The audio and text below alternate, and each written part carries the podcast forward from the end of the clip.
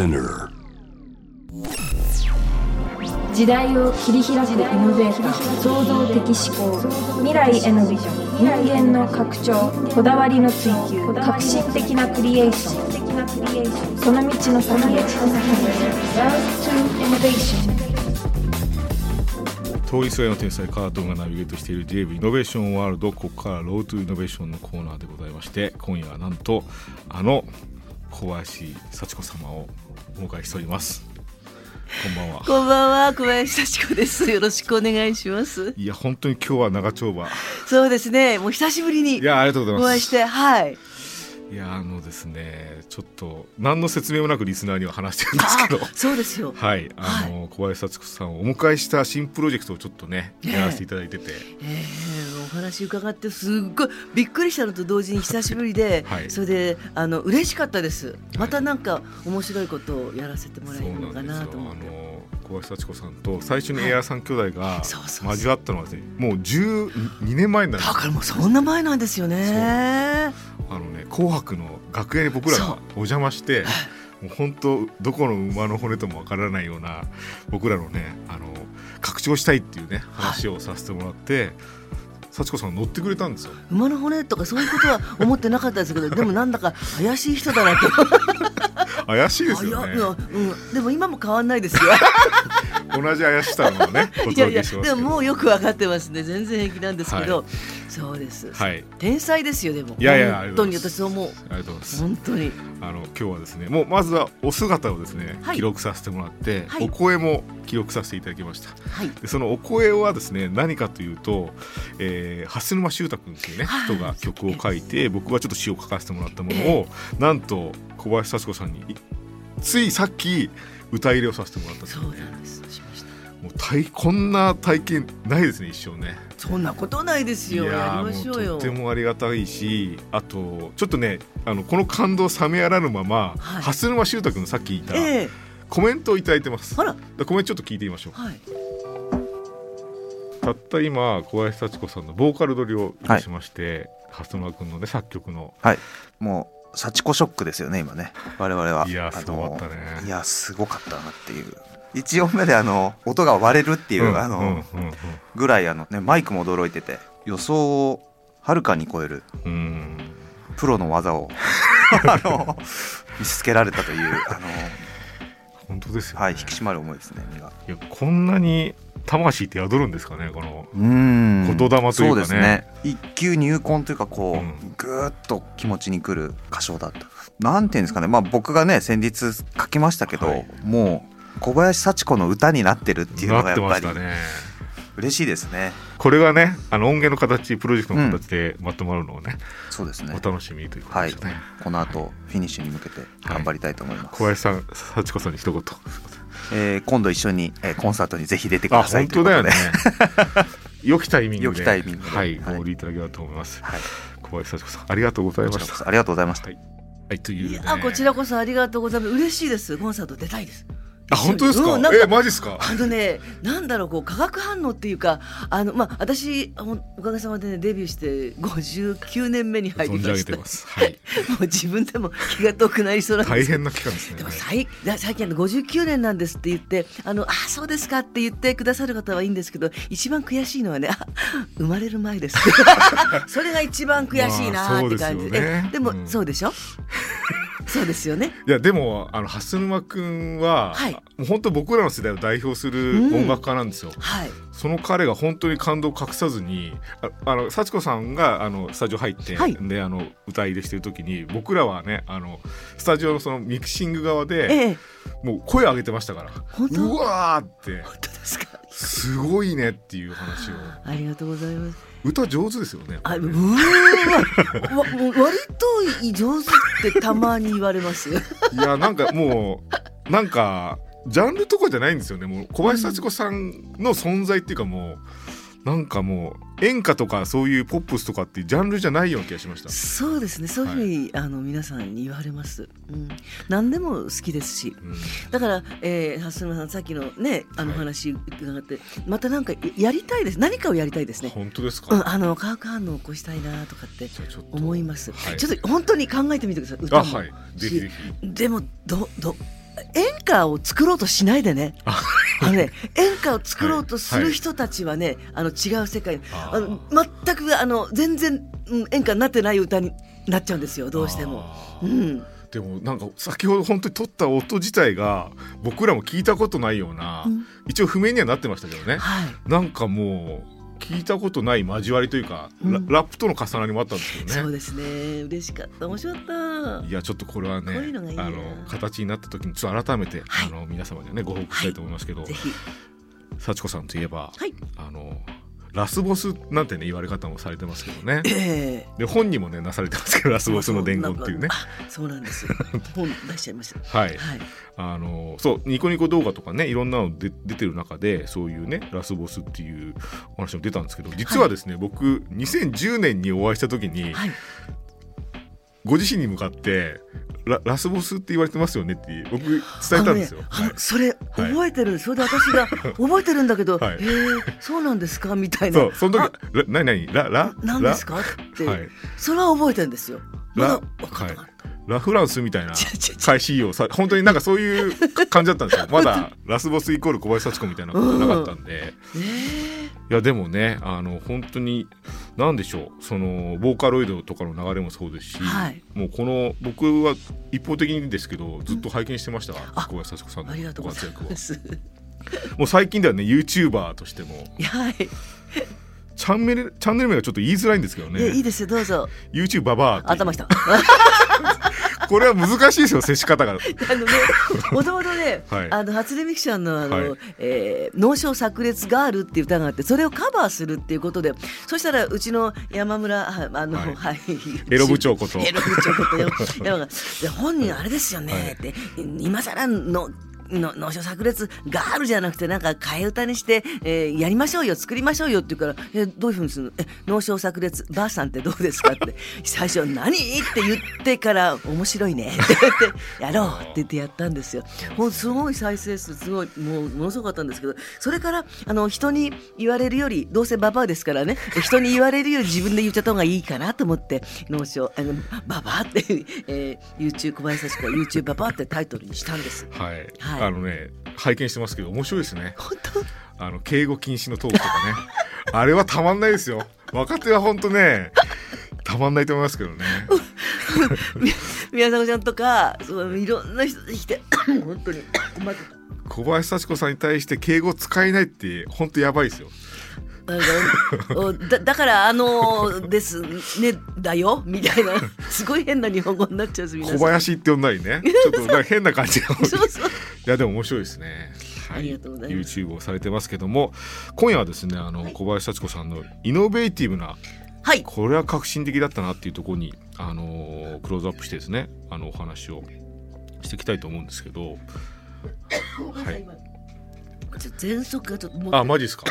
ごめんなさい大丈夫です、大丈夫です。はい、あのー小林幸子さんがですね、あのーはい、僕あれですよ。のど飴とかありますけど。ええ？のど飴ごめんはい出しましょうか、のど飴。いや私ね持ってるんですよあ、はい。ごめん本当に申し訳ない喘息のねはい。はい、じゃあ一旦曲いきましょうか。はい、曲じゃあかけます。えー小林幸子さんで千本桜でございます。J-Wave Innovation World Innovation World はい小林幸子さんのねバージョンの千本桜をお届けしてますけども、これもめちゃめちゃ難しい曲だと思うんですけどね。そうですねでもちょっとえ演歌っぽいそのメロディーラインもちょっとあったりしてそう私はとっても好きです、はいなのでですねこの、まあ、こういう試みこの千本桜をね小林さんが歌うってこと自体もイノベーティブだなと当時思いましたけど。ああそうですか。なんかボーカロイドで作ってる曲って、人間の声で最適化されてないからはい。難しいじゃないですか。すっごい難しいブレスの位置とかね考えてないですもんね。本当何にも考えてないですよね 作る方は。本当に。だって20 30も40小節もあのブレスなくて歌えちゃうわけですからね。でも本当に人間はそれができない。でそうすると、うんなんか機械とこう機械に負けるのも悔しいなと思ってさ、どこでここでブレスで入れようみたいなそういったところがありますね。なんかこれもやっぱり「千本桜」っていう曲はいろんな人がカバーしましたけど、はいもう小林幸子さんの曲になってますもんね。紅白楽で歌った時に、そのまあボボカロというのわからない方たちがあ小林幸子の新曲なんだと思った方が多く、演歌ファンの方がこの歌を好んで歌ってくださったってことはすごく嬉しかったですね。ありがとうございます。そんなですね小林幸子さんのイノベーティブな側面に迫っていきたいと思うんですけど、小林幸子さんはですね、まあ、小川正夫先生、はい。すごい遡りますけどね。芸能生活の最初の方、はい。あの嘘つきかもめでね、嬉しいな。は20い。万枚のヒット、はい。うわちょっとうわ流れるんですか？ね待ってください。はい、これでデビューして、えー、20万枚のヒット。最初はいいですよね。もうこの声今聞いていただいてる声は9歳の時のあのレコーディングで同時録音でした。じゃあ声変わり前なんでしょうね前ですだから同じ声で歌えて絶対もう歌えないです私。はいはい。この時ってあのー幸子さんはきっかけとしてはモノマネ番組に出て、はい。で古賀正夫先生にスカウトされたんですよねそうです。それってでもすごいことじゃないですかその入りからそうですね私は歌手になりたいとかもう本当物心ついてです全く考えなくて新潟の田舎の小林精肉店を継ぐんだぐらいにしか思ってなかった 女の子だったんですけど、はい。あの歌がすごく好きだった父が面白がってねあの、まあ、当時その、えー歌丸とコンテその、えー、モノマネ視聴者参加番組にあの勝手に応募したの。でそれで面白がってそこの、えー東京のそのあのテレビのディレクターたちがあじゃあちょっといらっしゃいよってたったその時のねえーっとはがきえー、完成はがき5円の時代でした。は5円で私59年歌う形になったんです。スタートですもんね。そうなんですね。あの古賀正夫先生といえば僕はあの九州出身なんであの、はい。記念館がある大作家ですよ。はい。大作家の先生がなぜ小林幸子さんの9歳の時のみなんか惚れたんですかね？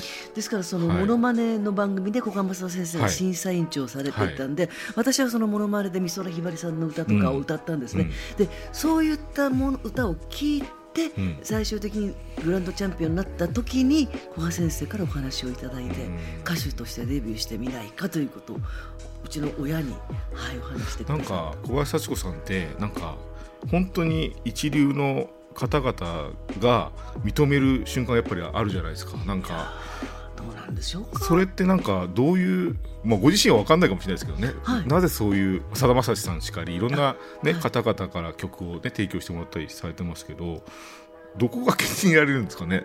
やっぱり本物に認められる人だなっていうど印象ですけど。こはどこに気に入られるんでしょうねって聞かれてもどういうふうに答えたらいいんだかわからないんですけど多分あの私な何でもあの歌うんですもう本当に変な話護衛歌でも何でも歌っちゃう人なんですけれどもだからその歌にあの染まっていく。自分に寄せなさいよっていう歌じゃなくて、その歌にうん。全部寄っていく、だから何でもあの、うんうん、本当に嫌いなものなく歌っていくっていうところじゃないですかね。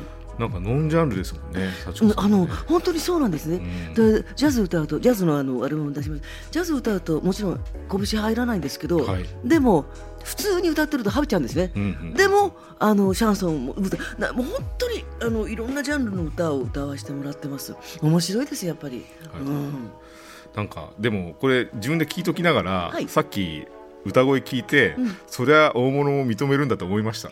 やっぱり歌の力がやっぱり 歌と言葉がメロディーと旋律とね相まってちょっとやっぱ他の人は歌えないですよ。あのそうですね、はい。私やっぱり古賀先生から教えてもらったのはメロディー詩、はい。もちろん大事なんだけど、はい。あの歌うんじゃなくて言葉を乗せる、うん。こはい。の乗せ方っていうのはもう、もうものすごい数あるからそこの中でどれが一番いいセレクトできるかどうかそれがプロとして一人前なので、まあ、話を教えていただきましたね。ありがとうございます。なんか本当に言葉もつ言葉と旋律があのメロディーが同時に伝わるなっていう。言葉を乗っけなきゃいけないんではすよね。い、そしてですね小林幸子さんといえば思い出酒がね、はい。あの幸先良かったんですけどはい、思い出酒があまたかかりましたね。思い出酒。がヒットするまでの15年間が大変な時代だったと思うんですけど。思い出酒に巡り合うまで、嘘つきかもめからはい。15年かかりましたね。これってでも年齢的には10歳から25歳ぐらいじゃないですか。そうです。すごい多感な時期で、うん。プライドもあったと思うんですよ。うん。よくそこを乗り越えましたね。うん、でも私またこの話長くなっちゃうからややめますけどいややめますかいややめますか。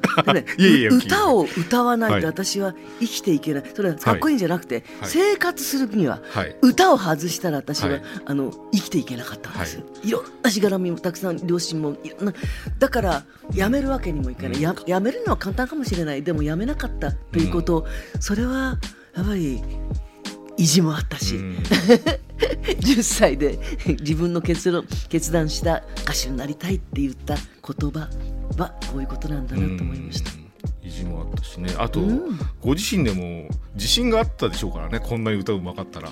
そうあの私が15ぐらいの時にはとってもお色気なそのセクシーな歌がすごい流行ってまだ15代だ。それで二十歳ぐらいになってからあじゃあやっとセクシーな歌歌えるかなと思ったら今度はアイドルアグネスちゃんとか桃江ちゃんとかの時代だ出ましたもんねはい。もう13とか14あらもう全部だからあの時代にこうね波に乗らなかったってそういった時があって自暴自棄になったんですけどそれからこの思い出酒 B 面だったんですよ。今ね。今ね A 面 B 面って言ってもわからない方たくさんいらっしゃるかもしれない、レコードの B 面だったんですよ。本当に。それがもう数えることに200万枚を超える大ヒット。そうなんです。もうありがたいですはい。ね、そしてですね小林幸子さんはもう僕らの知っている小林幸子さんはもうはい「紅白」の常連ですけどね、あのー結構なんか僕らが知ってるというか、うん。テレビかぶりついた時はもうすごいすごいことになってたんですよもう。すごい大きな衣装になってた頃ですか、あらら。でもなんか最初期って僕、はい。また改めて見たんですよ最初期の小林幸子さんの、はい。1回目って覚えてらっしゃいます？真っ白もはい真っ白い。思い出酒です。はい。はい。すごいシンプル。あこういう時代も幸子さんあったんだなっていう。ああそっか。みんな私の大きくなっていくね。もうそうなんですよね。第一形態っていうか。第一形態。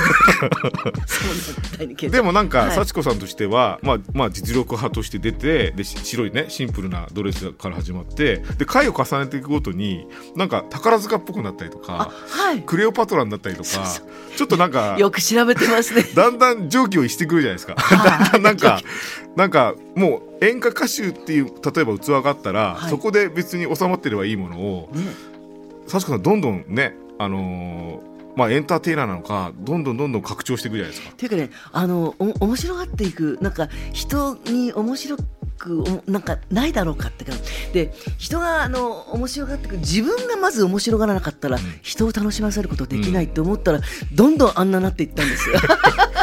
結構クレオパトラの時もすごかったですけどね。あれも結構はい なかなかですよ。はい。そしてですね、えー紅白10回を数える頃にはですね、あのーまあラスボス伝説の始まりっていうか、あのーあるパフォーマンスがありまして、それはあの福寿荘の曲、はいそしてあの21世紀の天女っていうね、はい。テーマのあった。なんでしょうもうセットなのか衣装なのかみたいな大変なですね。はいで衣装です。何言われても衣装ですって言わないと。あの時の僕あの著書を拝読して初めて知ったんですけど、はい猿之助さんの先代の猿之助さんのスーパー歌舞伎の触発というかだったそうなんんですよ。そうなんです。でも猿之助さんのとこ行ってああこういうのやってみて宙乗りやってみたいと思いましてね。で本当楽屋にもういきなりそれも大変なことですけどねそうなんです。もうでその時でえ小林幸子と申しますこうこでまああのまあそういう意味で、えー、猿之助さん大高屋のあのまあお箱であるその、えー、宙乗りをやらせて、ん。今度「紅白うん」出していただけることがあった時には、その衣装その時のあの、えーデデザイナーの、えーコスチュームデザイナーの方をご紹介していただくことができるでしょうかって絶対に断られるだろうなと思ったらいいですよ。でも大変なことですけどね。すすごいことなんです。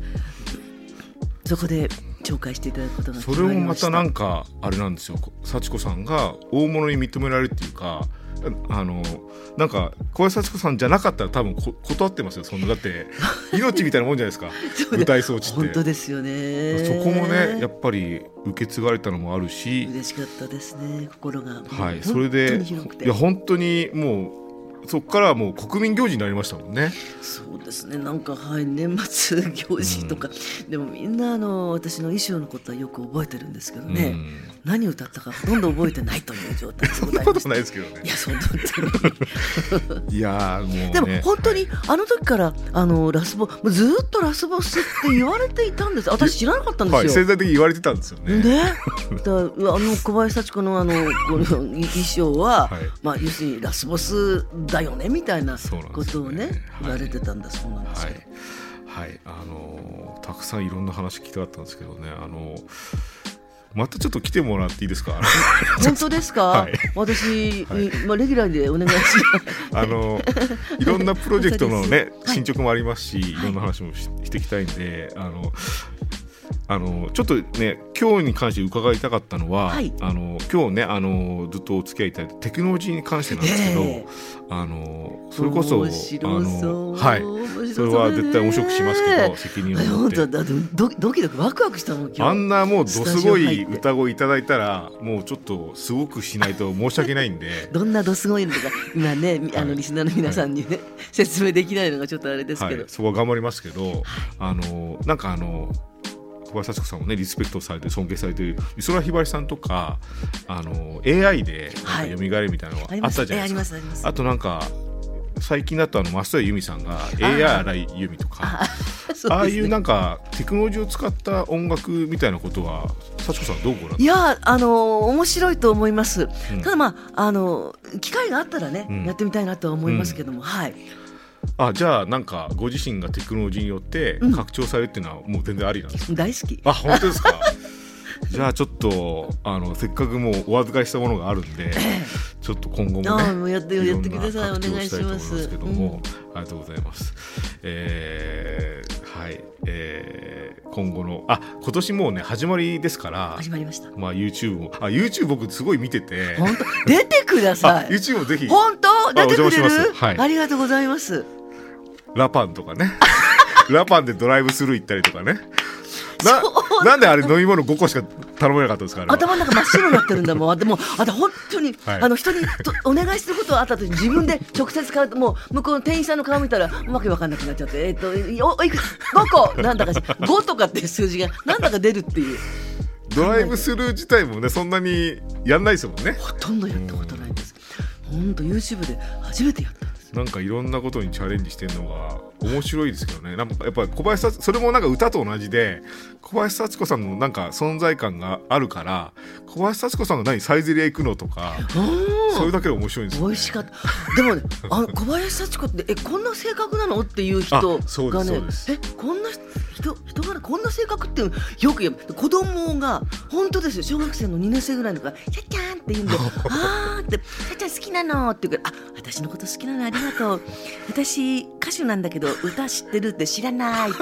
え、なんで好きなのって、YouTube って。あ何が面白いのって言ったら、漫画みたいって言われたんですよ。えー、でもね、多分それってね、あの私は喜んでいい褒め言葉だと私は思います。い YouTube ファーストなんですね。YouTube から幸子さんのそうなんです。そうなんです。へー。やそれはね、なんかとっても嬉しかったです。なんかだってポケモンのねそれこそエンディングテーマも歌われてましたしね。そうですね。うん。なんかその当時も僕びっくりしたんですけどね、ポケモンのエンディングテーマ、あ小林幸子さん歌うんだって思って。それもなんかやっぱりあれなんですか？ジャンルも選ばずにさっきのエロ部長です。さっき、はい。あのあの人がえっと山村がはい。結婚したばっか、あ赤ちゃん生まれたばっかりで。はいはいはい。その時お話来た時に、はい。あのポケモンの主題歌って言われた時に私ポケ？何？ポケ？ポケ何？ット？モモンモンキーっていうか言った。ら 違いますよって言って。それ山があの本人ものすごいんですよ。ポケモンって今人気がっていう。あそうそれだったらちょっとやってみようかなと思って。歌ったんですけどそれもう本当にクラシックで。完璧にうんもう大変でしたけど。でも勉強して歌いました。よかいい経験だったと思います。この曲伝説的に残ってますもんね。そうですね。あの、えーポケモンの風と一緒に、これは、えあの違う。今流れてるのは違う曲ですけどねファンタジーのうん。風と一緒にって曲が風と一緒にという歌ーね。もうそそポケモンから入るね少年少女もいたでしょうけどね。いやあの、うんやっぱりねたまに言われます、結構もう30代もう後半ぐらいの方に「幸子さんの歌で僕は育ちました」ってよく言われるんで絶対この人演歌じゃないなと思ったら「えー風と一緒にはい」って皆さんに言われますね。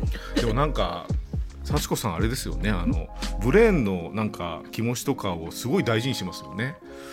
本当に？なんかだって山村さんマネージャーさんのね部長さんですけど、ねもう自分の意思だけで決める人もいるじゃないですか。そのポケモン知らないよだけです済んじゃうかもしれないじゃないですか。マネージャはい。ーとして、ああはあなんかすごいなんか YouTube 見ててもなんか幸子さんの事務所の方々とみんな仲いいなっていうかちゃ出てくるんですね。もう山マンで出たがりだしだって。